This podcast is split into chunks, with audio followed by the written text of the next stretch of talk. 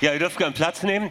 Das ist mir jetzt eine echte Freude und ein Vorrecht, euch die Gastsprecherin des heutigen Morgens vorstellen zu dürfen. Es ist Angelika Walke aus Bogota in Kolumbien und sie ist keine Unbekannte für uns. Es gibt eine jahrelange Freundschaftsverbindung. Thomas Katzenbach reist in der Regel einmal im Jahr mindestens zu euch und und hm? immer in der Karwoche. Immer in der Osterzeit, in der Karwoche. Ich selber hatte das Vorrecht, mal vor über zehn Jahren bei euch zu sein. Und ich kann nur sagen, äh, ich bin total dankbar für Angelika, für ihr Leben und auch für ihren Dienst. Es war ein besonderes Erlebnis für mich, ist lange her, ich habe es nie vergessen.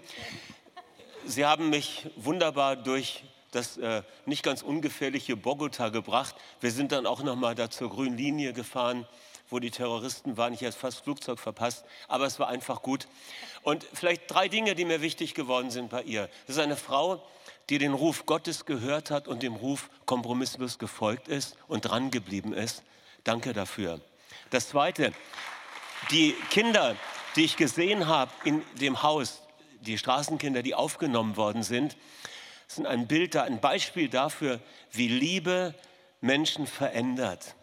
Ja, Kinder, die mit Maschinenpistolen die Finkas überfallen haben, weil sie gebraucht wurden von, von bösen Mächten, werden gesund und heil und innerlich wiederhergestellt.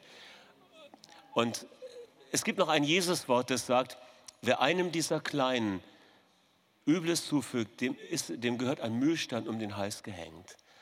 Und das Gegenteil geschieht hier.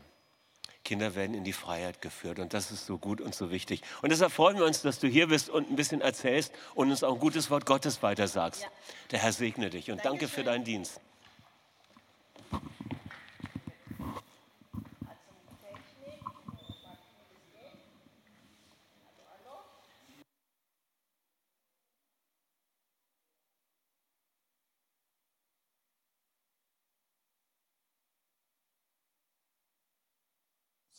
Heinz. Ja. Schön, die deutsche Technik. Guten Morgen alle zusammen. Schön, dass ich hier sein kann. Jetzt mal gucken, wie das da oben funktioniert, ob ich das auch hinkriege. Ja. Okay, dann kann es losgehen. Also ich bin hier, der Dieter hat ja schon gesagt, ich bin hier und ich bin in Kolumbien, weil Gott das gesagt hat weil ich wusste genauso viel oder so wenig wie ihr von Kolumbien, das, was man in den Nachrichten liest, weiß man. Und ich bin hier dort und ich bin dort geblieben und habe jetzt inzwischen sogar ein eigenes Haus gekauft, ähm, weil Gott zu mir vor vielen Jahren mal geredet hat. Und wenn Gott redet, dann macht man das, was er sagt. Okay? Ähm, Gottes Versprechen ist, dass er zu uns spricht. Und ähm, Jesus hat allen, die mit ihm leben, gibt es hier einen, der mit Jesus lebt, hier in dieser Gemeinde? Wow, sind doch einige, nicht alle, aber 95 Prozent. Ähm, und denen hat er ein Versprechen gemacht, meine Schafe hören meine Stimme, ich kenne sie und sie folgen meinem Ruf. Ihnen, das ist die Belohnung, ihnen gebe ich das ewige Leben und sie werden niemals umkommen. Niemand kann sie aus meiner Hand reißen. Das steht in Johannes 10, Vers 27 und 28. Darum geht es und das bietet Jesus jedem Menschen an. Das heißt, Gott redet nicht nur zum Klaus Dieter und zu mir, er redet auch zu euch. Zu jedem, der hier sitzt, will Gott reden, weil wir seine Schafe sind.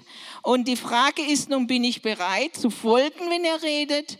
Bin ich bereit zu gehorchen, auch wenn er manchmal anders antwortet, als ich es mir vorgestellt habe?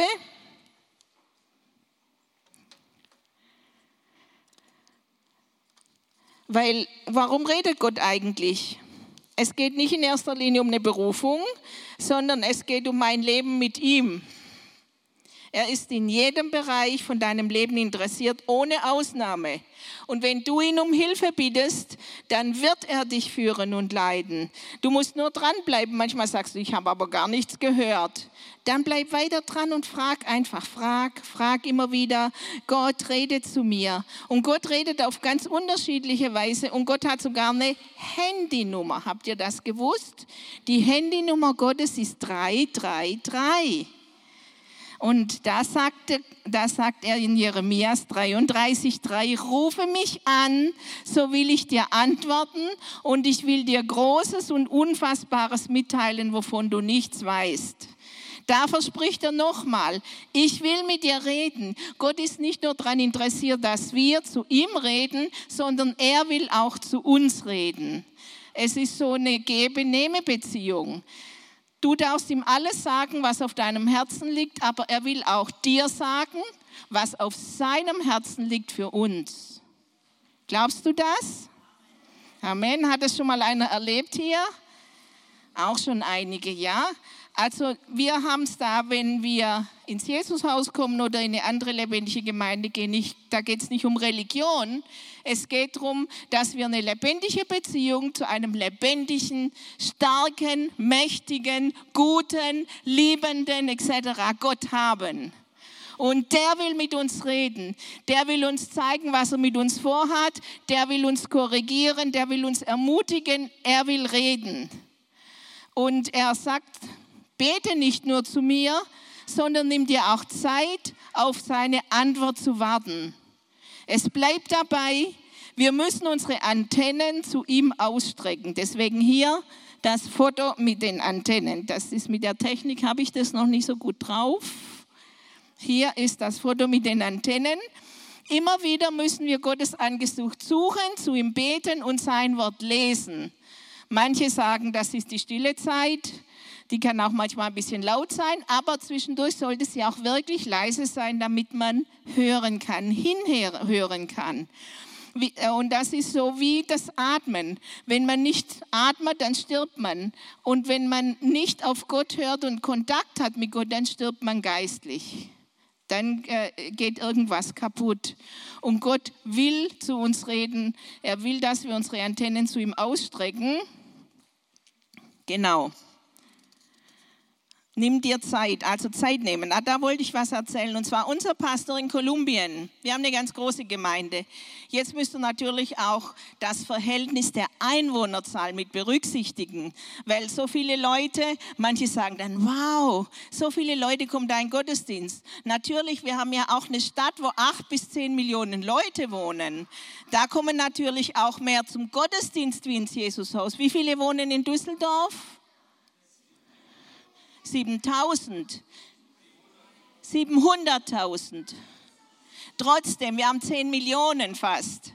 Also natürlich ist da das Verhältnis, wenn man das prozentual wieder umrechnet, auch wieder ein bisschen anders. Wir haben in jedem Gottesdienstbesuch dreieinhalbtausend Gottesdienstbesucher und davon gibt es acht jedes Wochenende. Da kann man nicht einfach so reingehen, wie ihr hier reinkommt. Da muss man sich schön anstellen und eine ganz lange Schlange machen. Und unsere Kultur ist nicht vordrängeln, nicht überholen. Man geht schön brav rein, so wie die Ordner das sagen. Man setzt sich auch nicht dahin, wo man will, sondern man setzt sich dahin, wo die Ordner sagen, da ist dein Platz, weil das wird von hinten nach vorne, äh, von vorne nach hinten ganz systematisch alles aufgefüllt. Und wenn der Raum voll ist, dann geht man noch in den Übertragungsraum. Das gibt es dann auch noch ein paar Übertragungsräume mit Bildschirmen.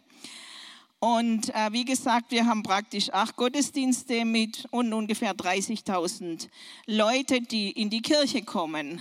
Das sind ein paar mehr wie hier, aber wie gesagt, es gibt mehrere so große Gemeinden in Kolumbien, weil eben die Stadt auch riesen mega groß ist. Und die, die schon mal da waren, die wissen das, oder?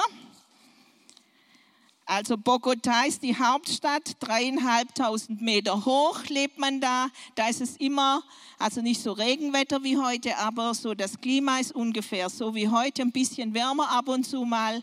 Aber man schwitzt nicht so wie ihr und ich, wie wir diesen Sommer geschwitzt haben hier. Also so muss man in Bogota nicht schwitzen. Und jetzt ist ja die Frage, wenn Gott redet, warum kann ich ihn dann nicht immer hören? Und dazu habe ich euch eine Geschichte mitgebracht. Nochmal eine Verheißung auch vor, vor der Geschichte.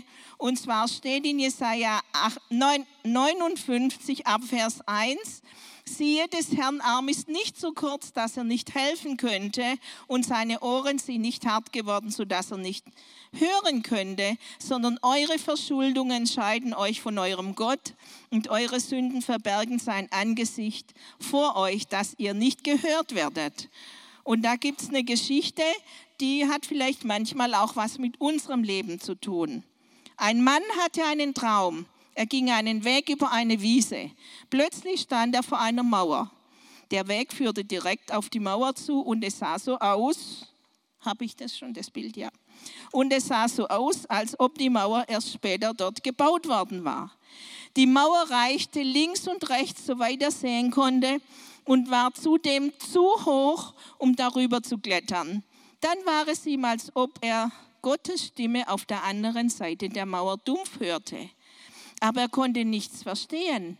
Er fing an zu weinen. Herr, mein Gott, hilf mir, rede zu mir. Aber es half nichts. Plötzlich wurde ihm bewusst, dass diese Mauer aus Steinen seiner eigenen Sünde gebaut war. Er weinte bitterlich und rief zu Gott, dass es ihm leid täte.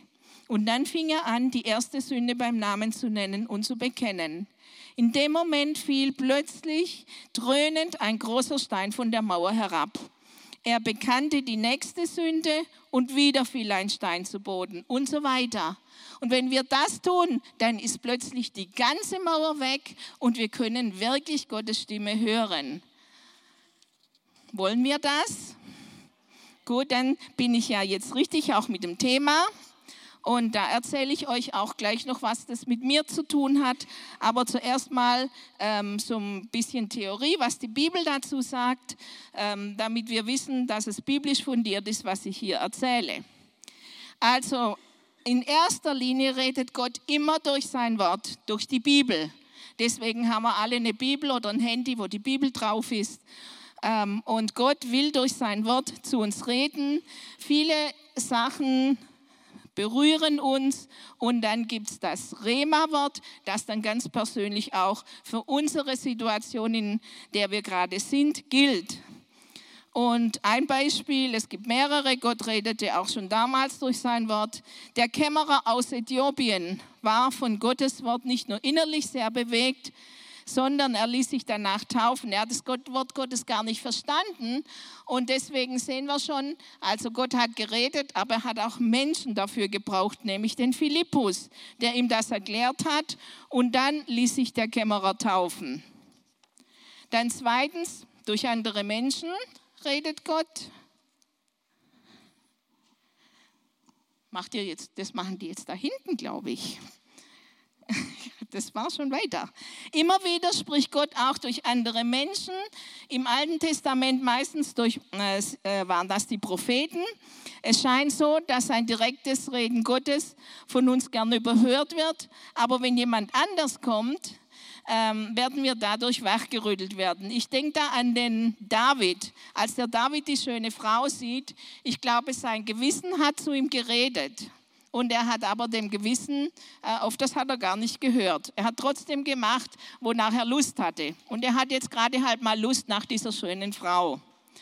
Und dann hat er ja viele schlechte Sachen gemacht. Und dann hat Gott den Nathan geschickt und hat ihm das Beispiel von den Schafen erzählt. Von dem einen reichen Mann, der viele Schafe hatte und der Arme, der nur eins hatte. Und der Reiche hat dem Armen auch noch das eine weggenommen. Und da wurde der David ganz sauer und hat gesagt, das ist ja ungerecht. Wo ist dieser Mann? Bringe ihn, dem tue ich was. Aber dann hat der Nathan zu ihm gesagt, du bist dieser Mann. Du hast so viele Frauen, du hast Möglichkeiten nach allen Frauen und nimmst dem einen die eine weg, die der hatte und hast ihn auch noch umbringen lassen. Und so spricht der Herr. Und dann hat er gehört und dann hat er reagiert. Manchmal brauchen wir Menschen, die zu uns reden. Deswegen ist es wichtig, dass wir erlauben, dass auch Menschen in unser Leben reinreden dürfen und nicht sagen, was hat denn der jetzt wieder? Der sagt mir immer Sachen, die mir gar nicht gefallen. Lass Menschen auch in dein Leben reinreden. Nicht jeden, aber such dir ein paar aus und nicht nur die, die immer das Schöne sagen, sondern auch deine Schwächen an anrühren dürfen, ansprechen dürfen und dann kannst du wachsen, auch geistlich und wirst reif. Dann gibt es Gott redet Gott auch durch Engel. Die Weihnachtsgeschichte kennen wir alle. Wir kennen vielleicht auch die Geschichte, die meisten wahrscheinlich, von Petrus, der Besuch bekommen hat im Gefängnis von einem Engel und der ihn da rausgeführt hat. Und da hat der Engel auch geredet. Und es gibt auch heutzutage noch Engel. In Kolumbien vor einem halben Jahr war eine Veranstaltung mit einer Single-Missionarin aus USA in unserer Gemeinde. Das war das Frauenmeeting. Und die hat erzählt, dass sie zum Predigen eingeladen wurde in Guatemala. Und in Guatemala gibt es auch, so wie in Bogotá, ganz gefährliche Gegenden und sie hat äh, nach der Predigt, war schon richtig spät und der Pastor wollte sie nicht mehr nach Hause fahren und hat gesagt, nimm mein Auto und fahr nach Hause und morgen regeln wir das mit dem Auto.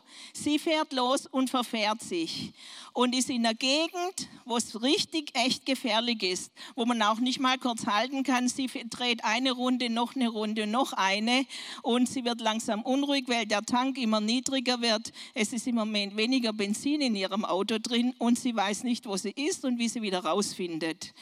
Und auf einmal sieht sie am Straßenrand einen wildfremden Mann, ähm, hält an und fragt ihn nach dem Weg. Der sagt, oh, ich fahre auch gerade in die Gegend. Ähm, ich kann Ihnen zeigen, wie Sie wieder rauskommen aus diesem, aus diesem Verkehr, Verkehrsnetz, von diesem Straßennetz und wie Sie nach Hause kommen. Er erklärt ihr haargenau, wie sie nach Hause kommt und kurz bevor sie dann ankommt, äh, sagt er, ich glaube, jetzt finden Sie den Weg vollends alleine, steigt aus, sie will sich verabschieden und der Mann ist plötzlich verschwunden. Und dann ist ihr aufgefallen, dass sie ihm nie gesagt hat, wo sie genau wohnt. Sie hat nur das Wohnviertel gesagt und er hat bis auf die Details die Straße und die Hausnummer gewusst. Und da wusste sie, dass sie ein Engel im Auto hatte und war Gott ganz dankbar. Also das gibt es auch heute noch. Also nicht nur in der Bibel, okay?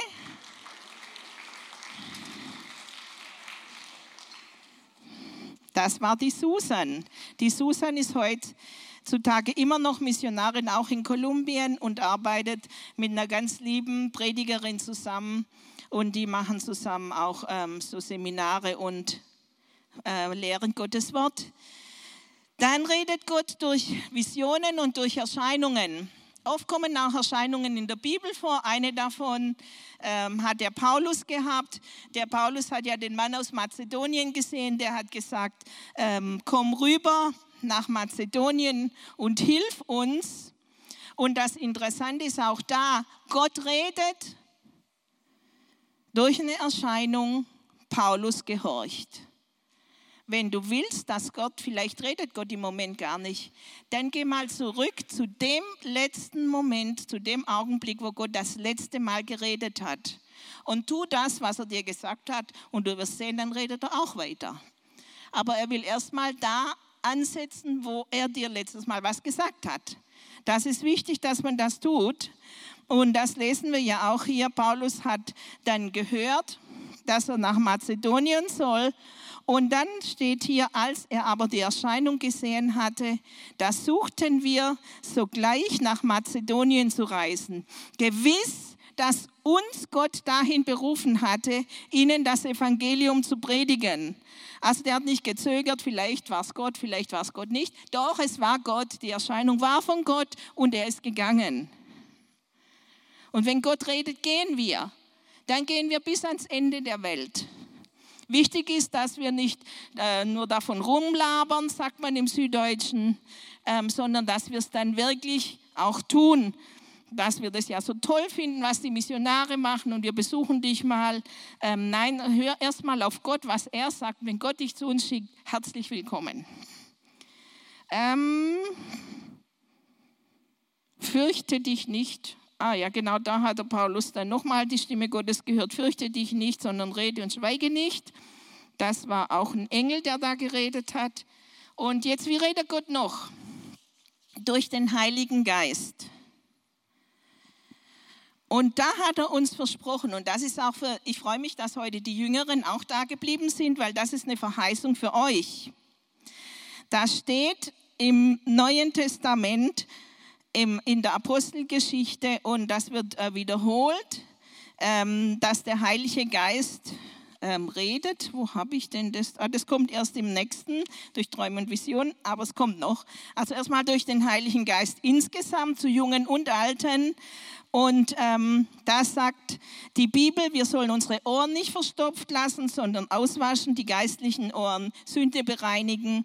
Wer Ohren hat, der höre, was der Geist den Gemeinden sagt. Er redet zur Gemeinde, er redet durch einzelne Leute. Er redet zum Philippus, geht zu diesem Wagen und erklärt dem Kämmerer ähm, das Wort Gottes. Oder als die ganze Gemeinde gebetet hat und gefastet, sprach der Heilige Geist, sondert mir aus Barnabas und Paulus zu dem Werk, zu dem ich sie berufen habe. Also da finden auch Berufungen statt, wenn der Heilige Geist redet. Ähm, also auch gut hinhören, vielleicht will Gott ja einen von euch auch irgendwo hinsenden. Ähm, ihr sollt auch was machen, vielleicht Kinderdienst, vielleicht Lobpreisdienst vielleicht irgendwas evangelistischen Dienst. Ähm, hört mal hin, was der Heilige Geist euch als Gemeinde sagen will. Und da ist niemand zu jung oder zu alt.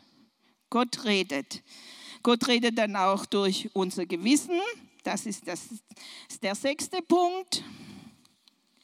Und da sollten wir dann ganz feinfühlig sein und auch ähm, dann wirklich das nicht totschlagen, sondern wenn Gott sagt, hey, da hast du jetzt was gemacht, was nicht in Ordnung war, dann bring es bitte in Ordnung.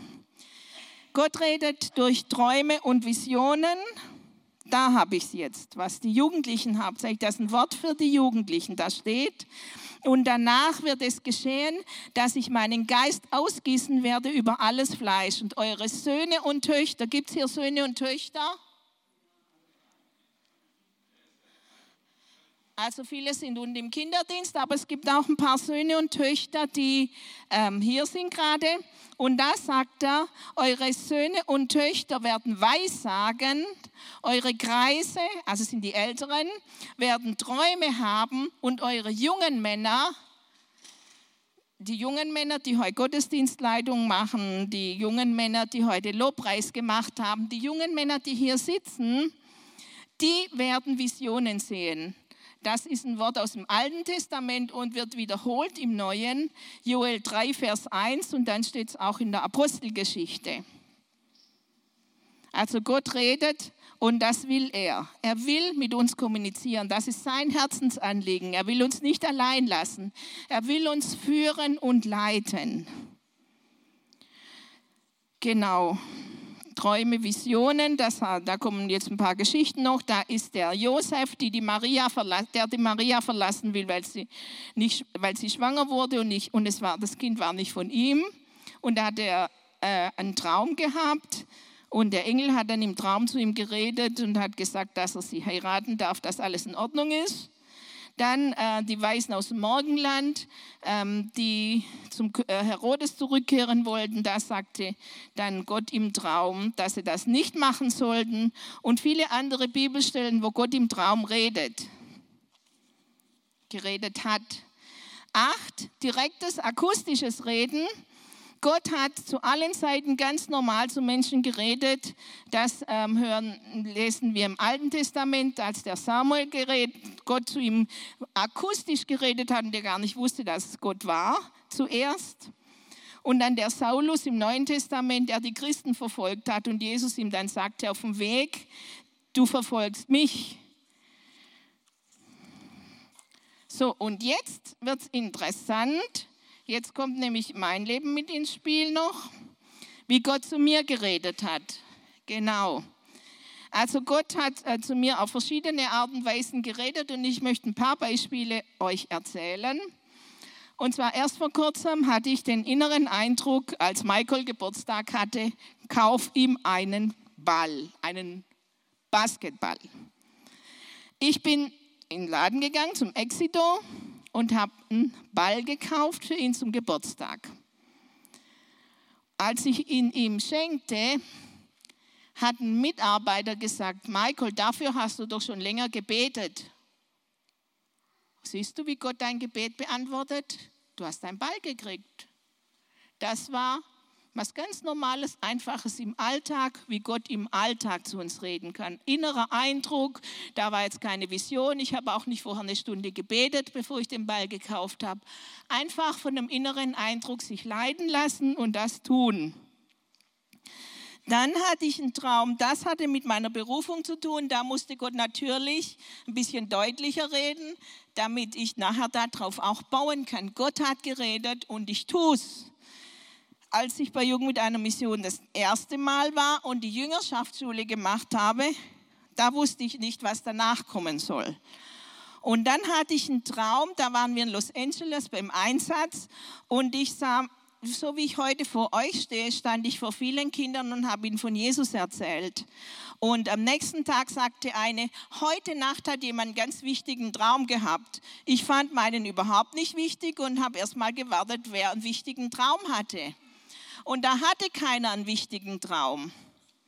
Und dann habe ich Herzklopfen gekriegt und habe dann halt meinen erzählt. Und dann sind die Leiter ganz begeistert geworden, weil äh, in diesem Moment ähm, hat Gott was bestätigt, was Gott den Leitern schon vorher gesagt hatte. Das haben sie mir danach erzählt.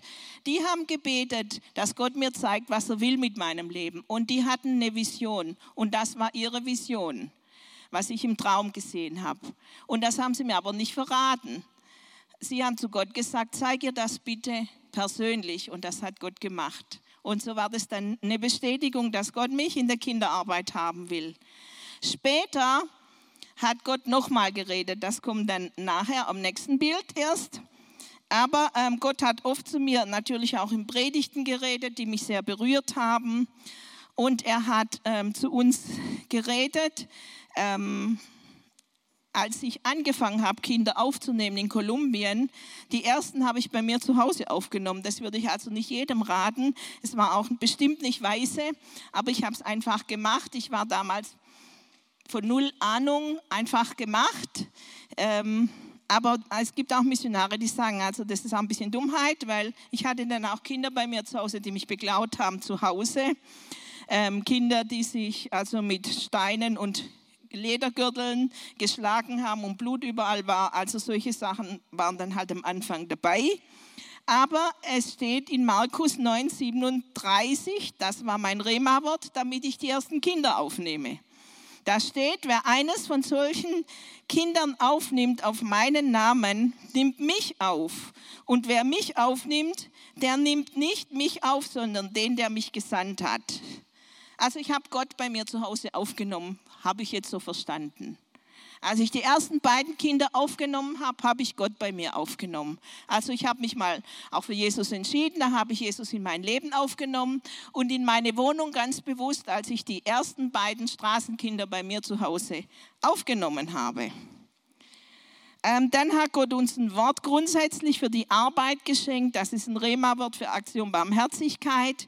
Der Geist des Herrn ist über mir, darum, dass mich der Herr gesalbt hat. Er hat mich gesandt, den Elenden zu predigen, die zerbrochenen Herzen zu verbinden. Und wir haben sehr viele zerbrochene Herzen bei uns zu verkündigen den Gefangenen die Freiheit, den Gebundenen, dass ihnen geöffnet werde, zu verkündigen ein gnädiges Jahr des Herrn und einen Tag der Rache unseres Gottes, zu trösten alle Traurigen. Das ist ein Wort für Aktion Barmherzigkeit, auf das wir uns, unsere Arbeit gründen. Und dann gibt es noch eins, das mir wichtig wurde persönlich auch.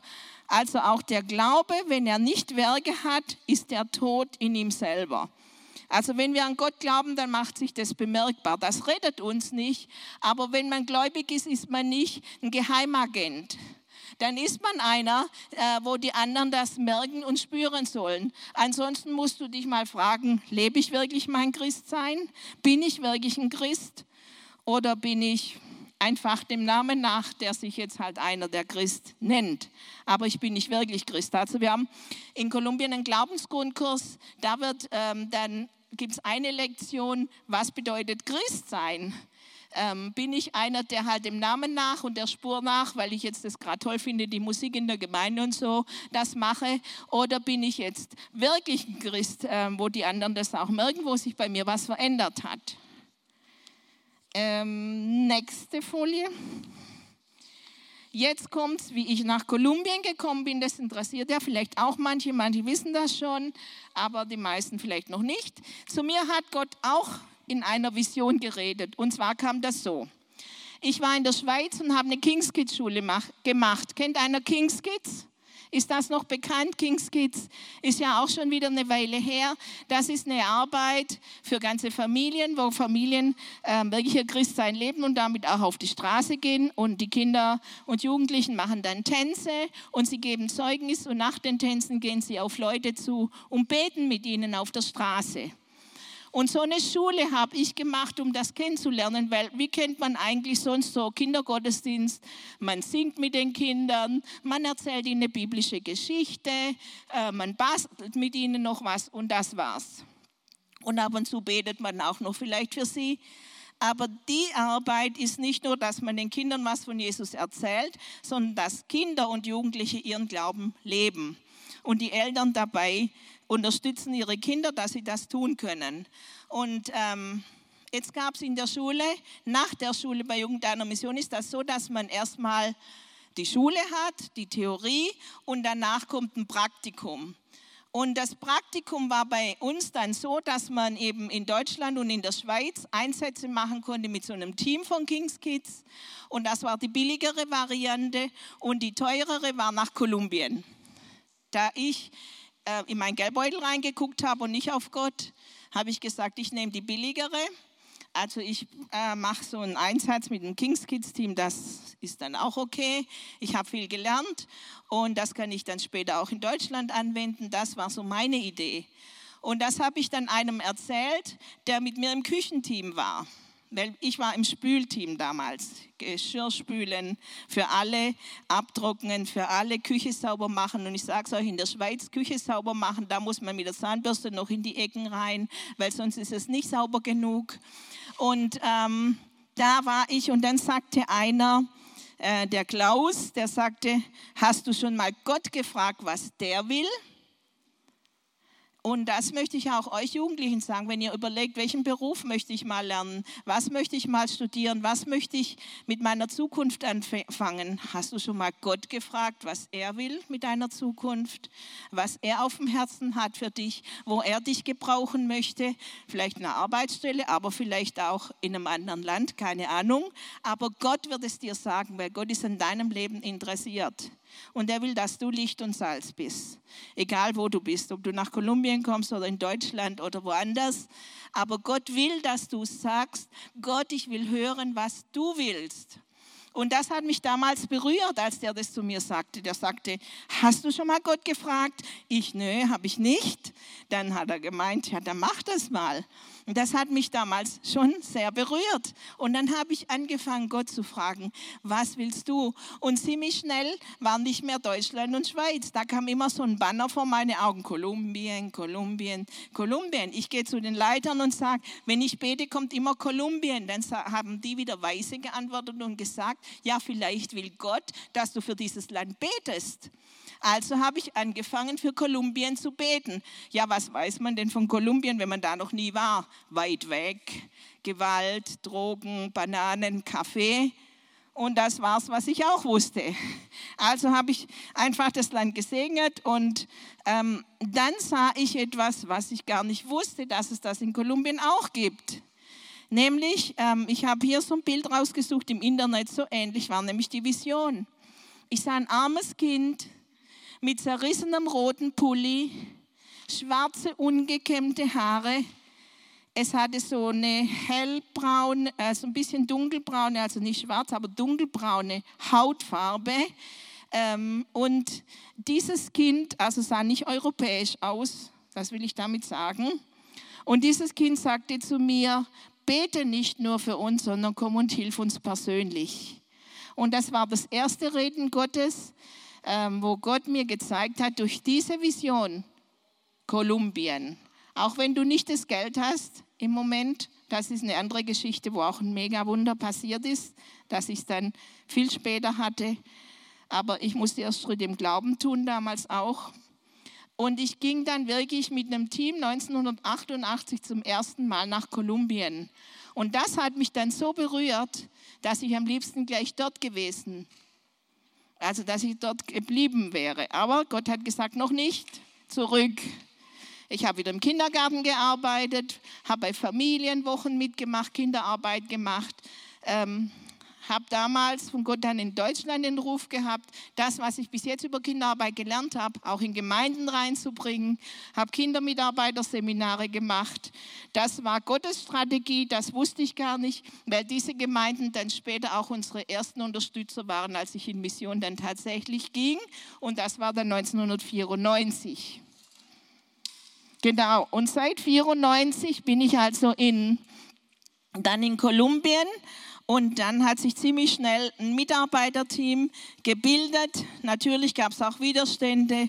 Wenn man in so ein fremdes Land geht, dann fühlt man sich erstmal einsam. Man kann die Sprache noch nicht richtig. Ähm, die Leute belächeln einen. Was will denn da so eine Singlefrau in unserem Land? Ähm, die kann ja nicht mal richtig unsere Sprache, unsere Kultur kennt sie auch nicht. Ähm, aber Gott hat da durchgeführt, Stück für Stück und hat um mich herum ein schönes Mitarbeiterteam nach einer Zeit gebildet. Natürlich gab es auch Probleme ähm, mit den ersten Mitarbeitern und mit denen, die ich habe, die sind auch nicht perfekt und ich aber auch nicht. Äh, aber wenn wir immer wieder uns nach Gott ausrichten, dann arbeiten wir zusammen, haben ein Ziel. Und das Ziel ist, Kindern ein Zuhause zu geben, helfen, dass Kinder heil werden und was uns unterscheidet von so anderen sozialen Einrichtungen, dass sie Jesus kennenlernen. Und dazu haben wir Gottes Wort im Haus, aber auch in der Gemeinde, da wo wir dann mit den Kindern zusammen hingehen. Und jetzt stelle ich mal noch ein paar von diesen einzelnen, von den Kindern vor. Alle kann ich natürlich nicht, weil das sind 24, die wir im Moment haben. Aber hier auf dem Foto sehen wir die Sarah und den Marlon. Ähm, die beiden sind Geschwister. Dann haben wir die Angie. Dann haben wir die Yvonne gehabt, die ist leider gegangen. Dann haben wir den Brandon und Brandon Polo und die Charol, die beiden sind Cousine und Cousin. Dann haben wir die Marci und den Alice und den Miguel und die kleine Schwester ist jetzt auch noch dabei. Und diese Kinder müssen heil werden. Diese Kinder sind abgrundtief verletzt und deswegen hat Gott eine Missionarin dahin gesandt und auch andere Missionare. Ich bin ja da nicht die Einzige. Aber zum Beispiel Sarah und Marlon, die sagen, unser Stiefvater hat unsere Mama umgebracht und dann hat er Selbstmord begangen. Also die sind Waisen. Dann haben wir die Angie, die von den Rebellengruppen verfolgt wurde und vor ihren Augen wurde das kleine Baby getötet, mit Säure übergossen. Das hat sie miterlebt. Und die standen auch schon alle mal in Reihe und Glied da und die, die Gewehre waren auf sie gerichtet ähm, als die Guerilla plötzlich vor ihnen stand. Auch das hat Angie erlebt. Dann die Yvonne, die von ihrer Mutter ähm, sehr misshandelt wurde und jetzt wieder zu dieser Mutter zurück wollte. Dann haben wir den Brandon, dessen Eltern, also die Mama Drogen konsumiert und der Vater Alkoholiker ist und dann sehr gewalttätig werden. Dann ist die Charol, die vom eigenen Bruder sexuell missbraucht wurde. Dann haben wir die Marci, die auch von der Guerilla verfolgt wurde und die sah, wie Rebellen ihre Familie umbrachte, Verwandte umbrachten. Und sie hat zu uns gesagt, immer wenn die kommen, wird unsere Familie kleiner. Dann haben wir den Arlis und den Miguel und die Isabella. Die kann man draußen auch noch die Fotos angucken nachher. Ähm, die sehr viel Gewalt und auch sexuellen Missbrauch erlebt haben. Und wegen diesen Kindern, weil Gott den Schrei und die Verletzung dieser Kinder gesehen hat, hat er zu mir gesagt, geh nach Kolumbien. Und wenn du dein Herz aufmachst und deine Augen, dann siehst du Menschen auch hier in Düsseldorf und da, wo du wohnst, in Essen und Umgebung, Ratingen. Dann weißt auch du, wo Menschen dich brauchen und dann sei du ein Licht für sie und bring du Heilung. Das ist Gottes Ziel. Und wenn wir gehorchen, dann wird die Welt ein bisschen schöner und heller. Amen.